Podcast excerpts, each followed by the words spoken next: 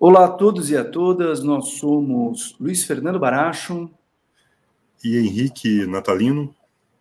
E esse é o podcast do Fora da Cadência.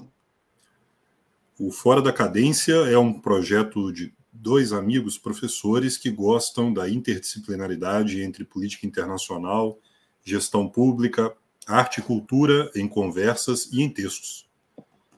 Se você quiser saber mais sobre nós, nos siga no Instagram em fora.cadência, onde você poderá ver os nossos vlogs, entrevistas, poderá ler os nossos textos e ouvir os nossos podcasts. Bom, uh, o podcast de hoje uh, falará sobre né, o legado uh, da ex-rainha Elizabeth II, recentemente falecida, né, e uh, os desafios ao novo rei Carlos III, uh, não só para uh, o Reino Unido, né, mas para toda a Commonwealth, né, principalmente os países da Commonwealth que têm né, Carlos III agora como seu novo chefe de Estado. Não são todos os países da Commonwealth, né, que, que, que o tem como novo chefe de Estado, mas uh, a coroa britânica né, não se encerra no Reino Unido. Bom, Henrique, quais são as suas primeiras observações sobre uh, este mais um grande evento de 2022? Sem dúvida, Luiz, a figura da Rainha Elizabeth II é uma figura monumental na história britânica, na história da Europa, na história do século XX. Né? E o seu falecimento, é, sem dúvida, será um marco uh, na história do século XXI também, né? dividindo aí duas eras. A era, a segunda era elisabetana, né, digamos assim, 70 anos da história britânica e o que vem por aí. Né? Uh, a figura da rainha, sem dúvida, foi uma rocha sólida não é, que manteve o Reino Unido uh, como nós o conhecemos nos últimos, nas últimas décadas, não é? Uh, com todos os seus problemas, com todas as suas peculiaridades, não é? com toda essa configuração institucional única, não é, que é o Reino Unido da Grã-Bretanha e da Irlanda do Norte, não é? que é um reino multinacional, não é?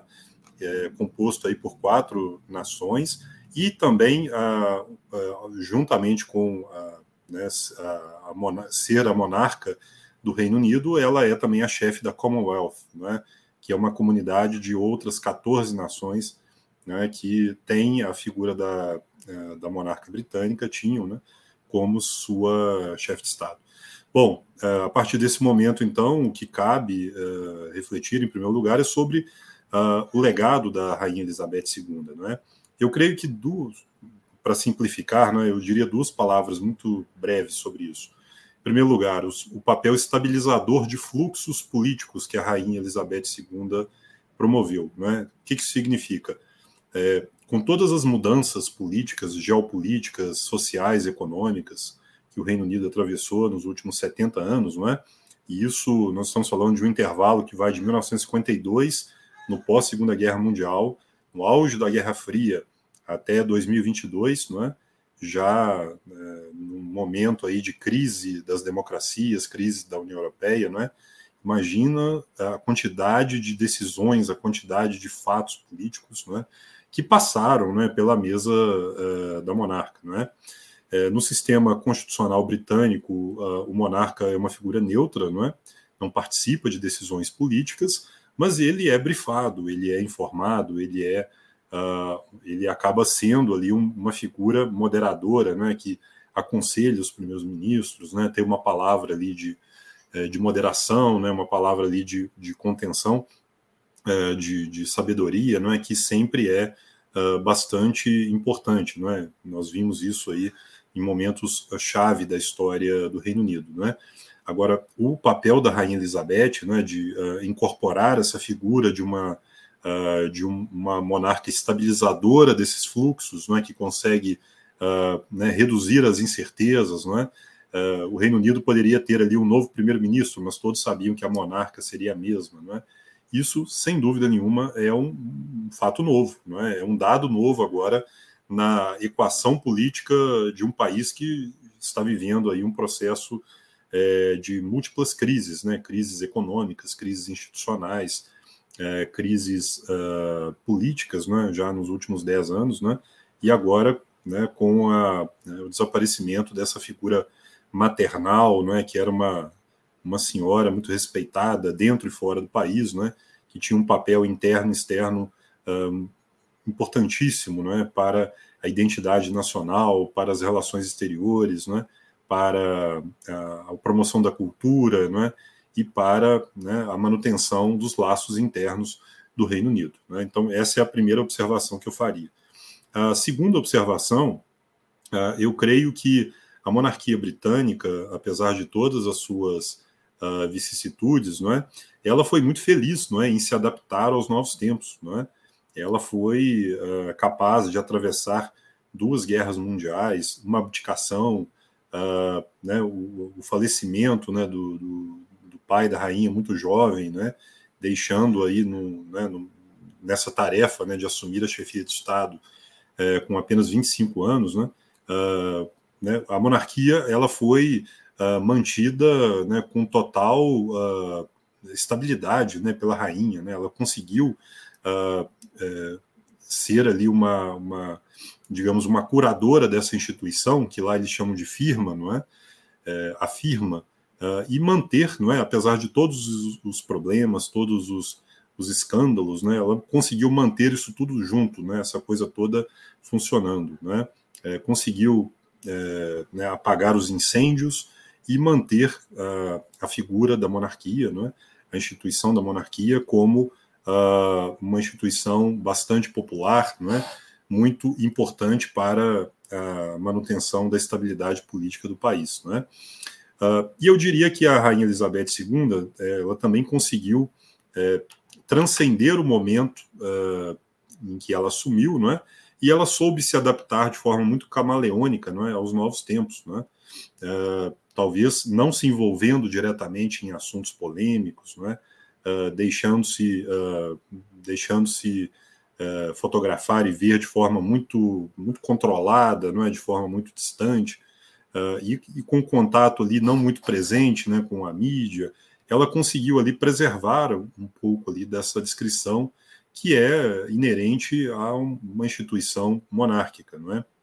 Então ela conseguiu, por exemplo, no, no momento em que o Reino Unido estava indo para o Brexit, né, ela não se envolveu nesse, né, nesse, nesse imbróglio, né, ela não deu opinião sobre isso, ela poderia ter ali expressado né, a sua opinião sobre a saída da Escócia, por exemplo, sobre o plebiscito ou sobre o Brexit, não, ela ficou ali neutra, né, imparcial, né, ficou, ficou ali mantendo ali uh, a sua capacidade de reinar sobre todos. Né?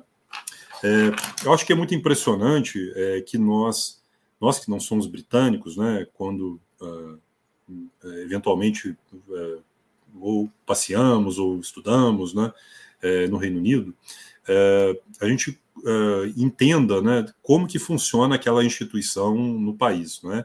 muito mais do que um sistema de governo, eu creio que a monarquia ela está enraizada como uh, uma, um misto de uh, uh, parte da nação, né, de um corpo da nação, e, uma, e tem um aspecto religioso também muito profundo. Né? É, então, é muito mais do que um presidente da república num país republicano. Né?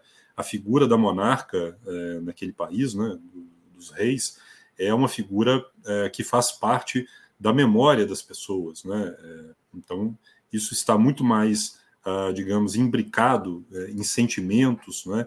Em num fluxo de, uh, de, de, é, de, identidade nacional muito mais profundo do que as instituições é, de países como Estados Unidos ou, ou Brasil, não é? Por quê? Porque é uma instituição milenar, não é? A coroação dos reis lá remonta ao ano mil, não é? Então é algo que faz parte ali da ancestralidade da formação da identidade uh, nacional britânica. Né? Então essa é a primeira observação que eu faria, esses dois papéis da monarca, né? a de uh, manter essa capacidade de se adaptar aos novos tempos e essa, uh, essa uh, solidez institucional que ela deu, uh, apesar de todas as mudanças né, de governo, de situações né, que aconteceram no Reino Unido nos últimos 70 anos. Perfeito. Ah, acho que uh, pouco mais de 10% apenas da população britânica né, sabe o que é viver sem estar sob uh, o reinado uh, da ex-rainha uh, Elizabeth II. Né? Então, para quase 90% da população do Reino Unido, né, a Elizabeth II representou o grande denominador comum para para a sua população. Né? E este é o grande, é, esta é a grande função da monarquia britânica. Né? É essa função simbólica que é exercida tanto para o Reino Unido, né, como para todos os 15 uh, países que pertencem ao reino da Commonwealth, né, lembrando que a Commonwealth são 56 países e uh, apenas 15 né, uh, estão né, sob uh, o exercício da chefia de Estado da, da coroa britânica. Né? Por exemplo, Papua Nova Guiné, Austrália, Nova Zelândia, Canadá, esses mais famosos. Né? Uh, curiosamente, a maior parte dos países da Commonwealth, em verdade, são repúblicas, né?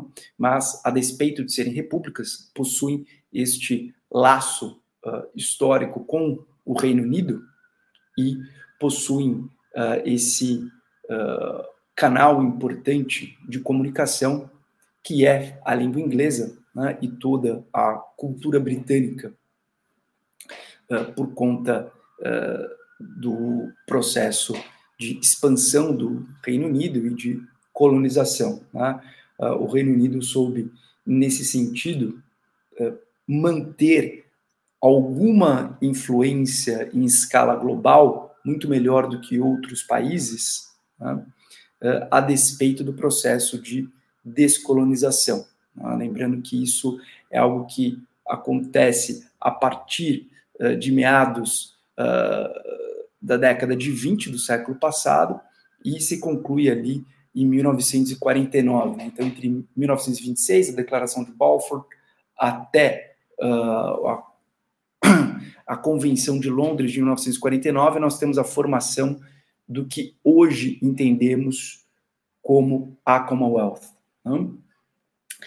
E se olharmos historicamente a, a, a, figura da monarquia britânica, essa é uma figura que, desde a Revolução Gloriosa, lá de 1688, né, foi passando por um processo sucessivo de é, perda de tomada de decisão nos assuntos de Estado. Né? Então, é, aos poucos, durante séculos, né, a partir da, da, do fim da Revolução Gloriosa, é, a coroa britânica apenas foi perdendo né, a influência é, no processo de tomada de decisão. Né? Ainda que é, com a Revolução Gloriosa, se consolidou o princípio, né, se apresentou o princípio da soberania parlamentar, né, é verdade que durante o século XVII, até o início do século XIX, a coroa britânica tinha né, um repertório de instrumentos uh, razoável, né, que fazia com que uh, o então rei ou então rainha né, conseguisse influenciar uh, nas tomadas de decisão uh, de todo o reino. Né? Porém, uh, ao longo do tempo, né, a coroa britânica vai perdendo função, assim como, por exemplo, né, a Casa dos Lordes, que também não deixa de ser uma extensão né, da, uh, da autoridade nobiliárquica, uma extensão ali da coroa britânica por meio uh, da aristocracia, também vai perdendo né, as suas, as suas funções. Na né? Casa dos Lordes, que tinha ali uma ideia de ser uh, uma, um, um, último ponto uh, de prestígio político da aristocracia e também da uh, Igreja da Inglaterra, a Igreja Anglicana, hein? por conta da sua composição, né? que também contemplava ali os bispos da Igreja Anglicana. Mas, ao longo do tempo, né, a Casa dos Lordes também vai perdendo né, a, sua, a sua importância. E quando nós chegamos ali eh, no século XX, me parece que nesse momento que se consolida de fato a relevância simbólica da coroa britânica a despeito deste longo processo de perda de tomada de decisão. Né?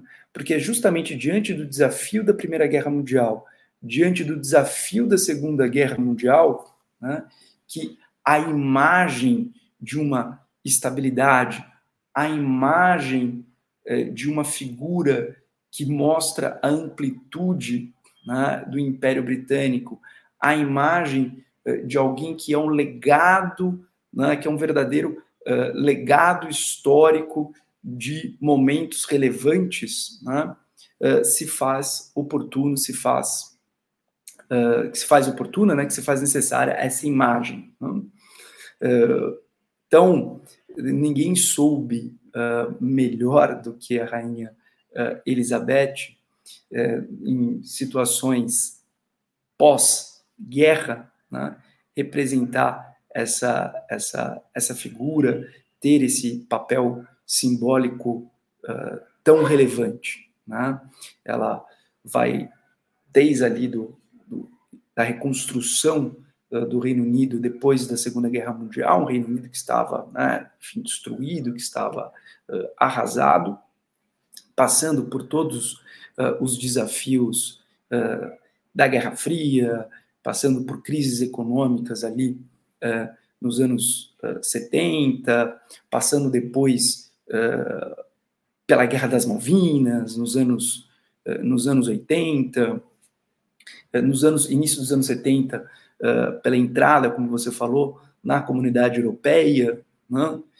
depois um momento de globalização mais unipolar nos anos, nos anos 90, e chegou, inclusive, né, a presenciar a saída né, do Reino Unido da União Europeia. Então, em diversos momentos importantes, né, lá esteve a rainha Elizabeth II exercendo essa função simbólica tão cara né, aos britânicos, né, uma espécie de uh, grande zona de conforto no bom sentido, né, de saber que, uh, a despeito de todas as mudanças, somos uma monarquia e somos uma monarquia sob uh, o reino de Elizabeth II.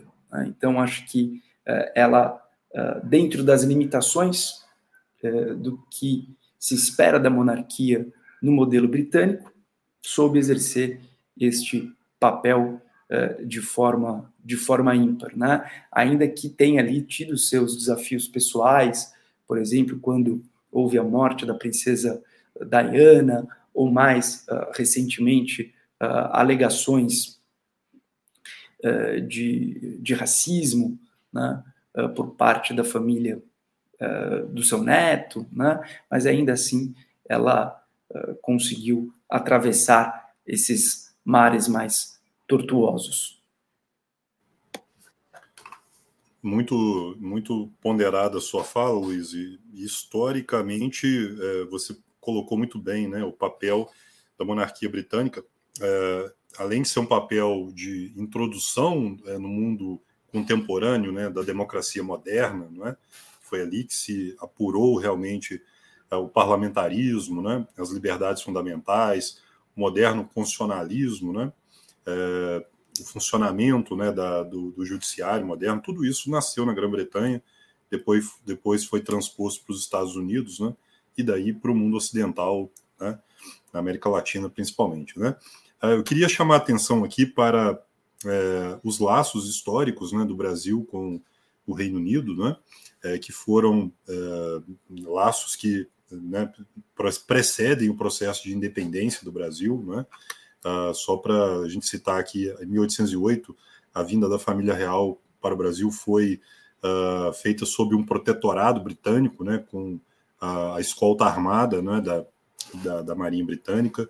Depois a figura do Cochrane, né, o almirante Cochrane, no processo de independência do Brasil, né, é, que ajudou né, a, a, a combater ali as, as forças uh, portuguesas né, que queriam uh, manter o processo de colonização. Uh, e depois, né, com a negociação dos tratados né, para o reconhecimento da, da, independência do Brasil por Portugal, tiveram a mediação inglesa, né, depois todo o papel de investimentos né, que a Grã-Bretanha teve aqui nos anos é, do século XIX, né, a promoção aqui de grandes investimentos na área de ferrovias. Né? Então, os laços são muito profundos ao longo da, da primeira fase da história do Brasil, os primeiros 100 anos. Né? É, isso vai até a Primeira Guerra Mundial, ali, até, digamos, a Segunda Guerra Mundial, né, em que a, o Reino Unido ainda era o grande investidor é, no Brasil, não era mais o grande comprador, mas era o grande investidor, né? o papel do Banco Rothschild, né? Como emprestador para o Império, para a República depois, né?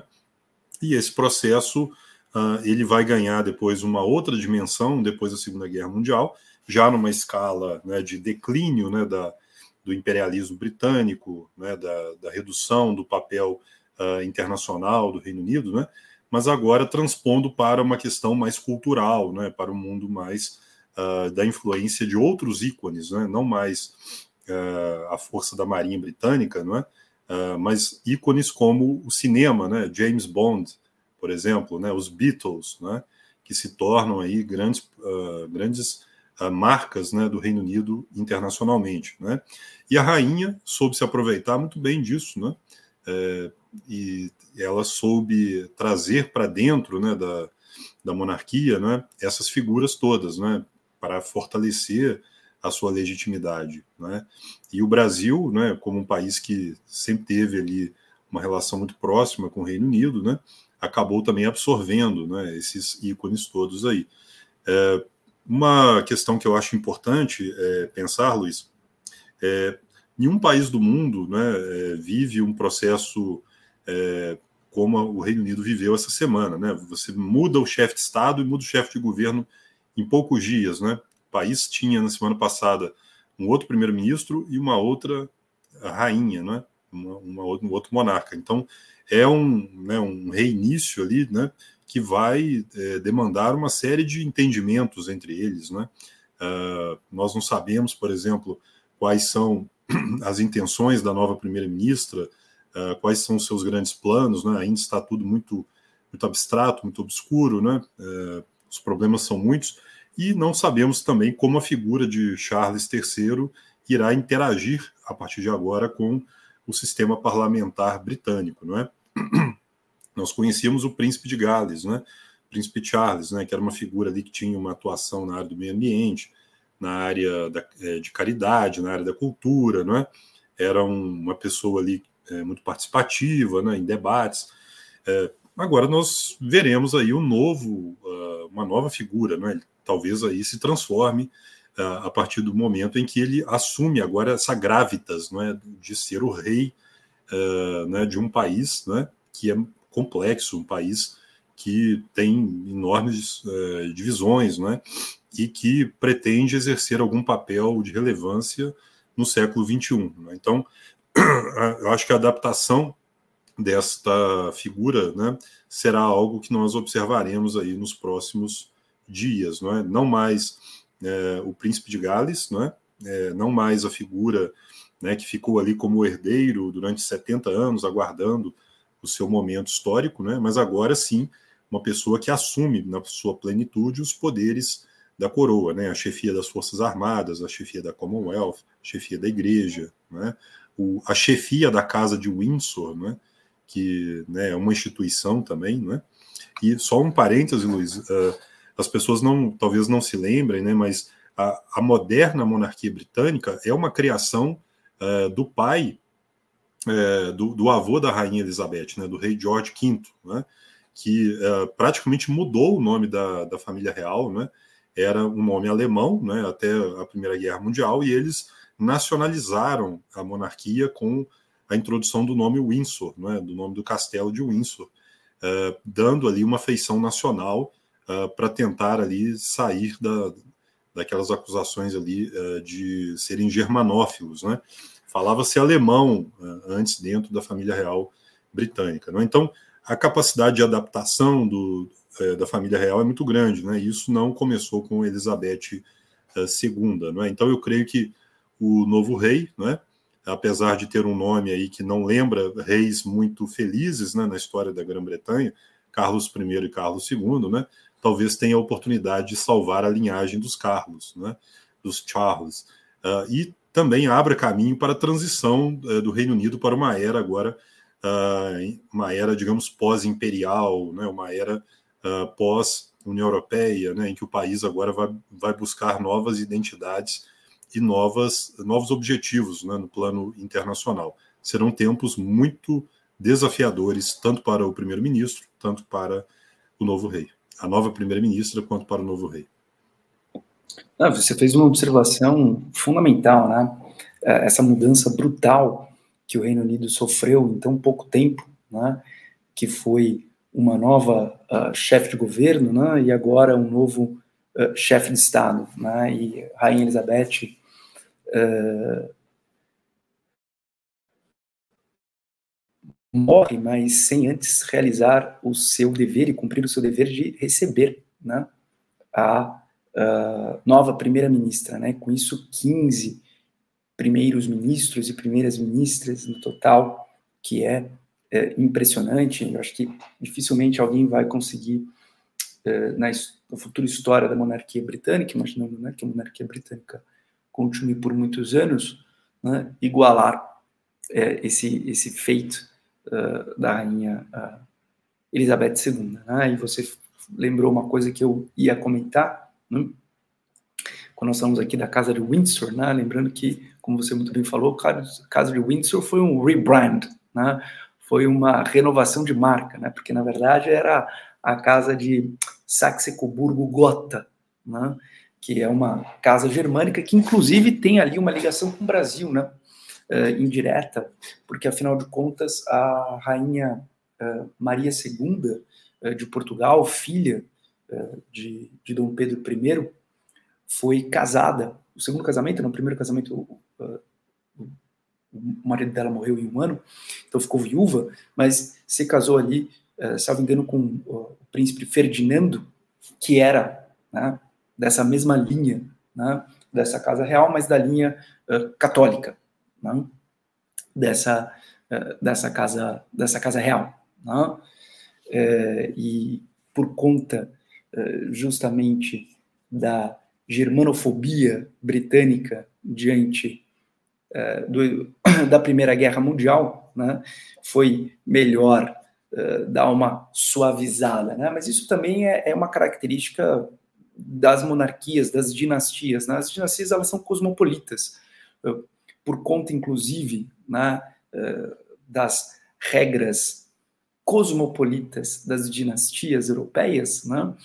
você tem ali a necessidade de que uh, haja casamentos dentro de famílias dinásticas, né? E isso faz com que uh, essas famílias elas pairem, né, sobre uh, as figuras do Estado-nação. O próprio marido da rainha Elizabeth II né, é uma representação disso, né? Uma pessoa que tem ali um pé na Escandinávia, né, mas estava ali na Grécia, eh, era inclusive ortodoxo, depois teve de se converter né, ao anglicismo para que pudesse né, se casar com, com, com, a rainha Elizabeth II. Né?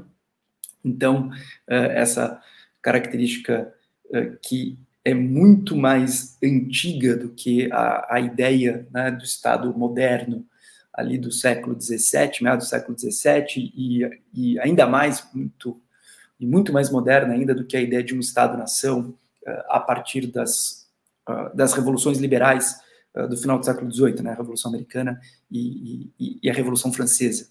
Né? Então, essa, esse, essa tonalidade cosmopolita né, da, das monarquias uh, para nós, né, já uh, muito bem inseridos numa tradição de Estado-nação, às vezes são exóticas. Né? E você também pontuou uma coisa fantástica, né, a ligação uh, da monarquia britânica com, com a história do Brasil. Né? Não vamos esquecer que os britânicos tiveram um papel fundamental nas negociações uh, da independência brasileira, né? fazendo a mediação ali entre uh, o novel império do Brasil e né, o, o, Reino de Portugal. Né? Então, ali a, a, o reconhecimento da independência em 1825 né, também foi feito muito com uh, o, sobre o exercício né, da diplomacia da diplomacia britânica. Né? Então, uh, curioso também né, que Rainha Elizabeth II pôde dar a sua uh, o seu cumprimento né, aos 200 anos de independência do Brasil, que tem no seu processo de construção né, um dedo da coroa da coroa britânica. Né? Eh, oxalá as circunstâncias fossem melhores né, do nosso bicentenário, na parte que nos toca, mas, enfim, conseguiu ali dar o seu uh, cumprimentar, né, uh, nos cumprimentar pela, pela, pelos 200 anos de, de independência. Né? Carlos III, e concordo muito com você, né, tem aí uma certa uma certa penumbra aí no nome dos Carlos, né, eh, na história da coroa britânica, né, um foi enforcado, né, o outro teve uh, um reinado curto, justamente por conta do contexto da, da Revolução Gloriosa, salvo engano, Carlos II foi o, o segundo, o penúltimo rei católico né, uh, da, do Reino Unido, porque o último teria sido seu irmão, Tiago, né, James II, e Tiago II, mas é... e aí vamos ter né, o William d'Orange, né, e com isso a, a, já a, a, Casa Real sendo ocupada sempre por protestantes. Né? É, mas, de qualquer maneira, né, Carlos III assume em um momento delicado, mas olhando dentro de uma perspectiva histórica, né, não será a primeira vez que um, que um, que um, que um rei, né, que um monarca uh, assume a coroa em um momento uh, delicado. Hum? A própria rainha Elizabeth II assume uh, ainda na reconstrução pós Segunda Guerra Mundial e um contexto em que a linha da, dela né, acabou sendo colocada como a, linha sucessória por um episódio do acaso, né? já que é, o tio dela né, acabou abdicando, abdicando ao trono, né? tanto para que pudesse se casar com uh, uma americana socialite, e também porque havia uh, dúvidas né, sobre a, a, a, familiaridade do seu tio com o regime nacional socialista. Né? Então, ele tinha ali uma certa simpatia ao nazismo, isso era, isso era muito complicado. Né? Isso fez com que uh, o pai dela tivesse de assumir o trono e depois ela uh, passou a, a, a, realizar a função né, de rainha né, do Reino Unido e o fez uh, muito bem em todo esse tempo. Então, a situação de Carlos III não é a, a melhor das situações. Né?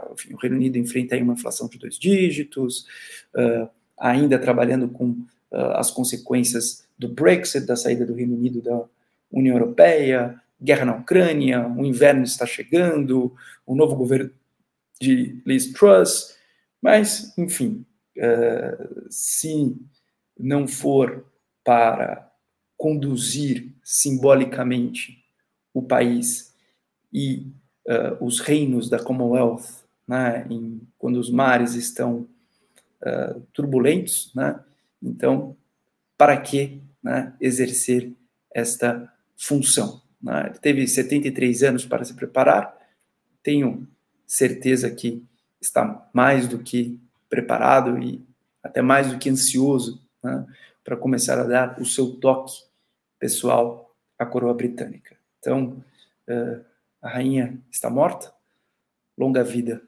ao rei. E segue a vida, né? Bom, é, acho uma coincidência, né? Nos últimos duas semanas a gente falou de Gorbachev na semana passada, agora de Elizabeth II. Espero que né, as perdas não aumentem este ano, né? Parece aí um ano muito complicado aí para as grandes figuras históricas, né? Então vamos, vamos aí, né?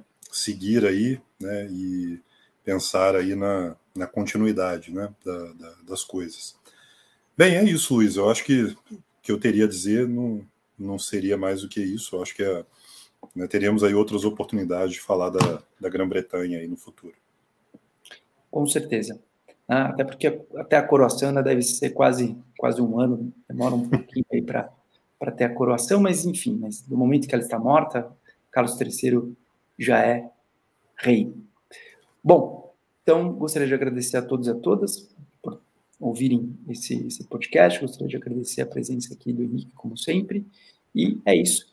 Eh, muito obrigado a todos e a todas. E se vocês gostam do que fazemos, como sempre pedimos, né, divulguem. É bacana, é legal, nos ajuda bastante. Obrigado, pessoal. Um abraço. Obrigado, Luiz. E até a próxima, então.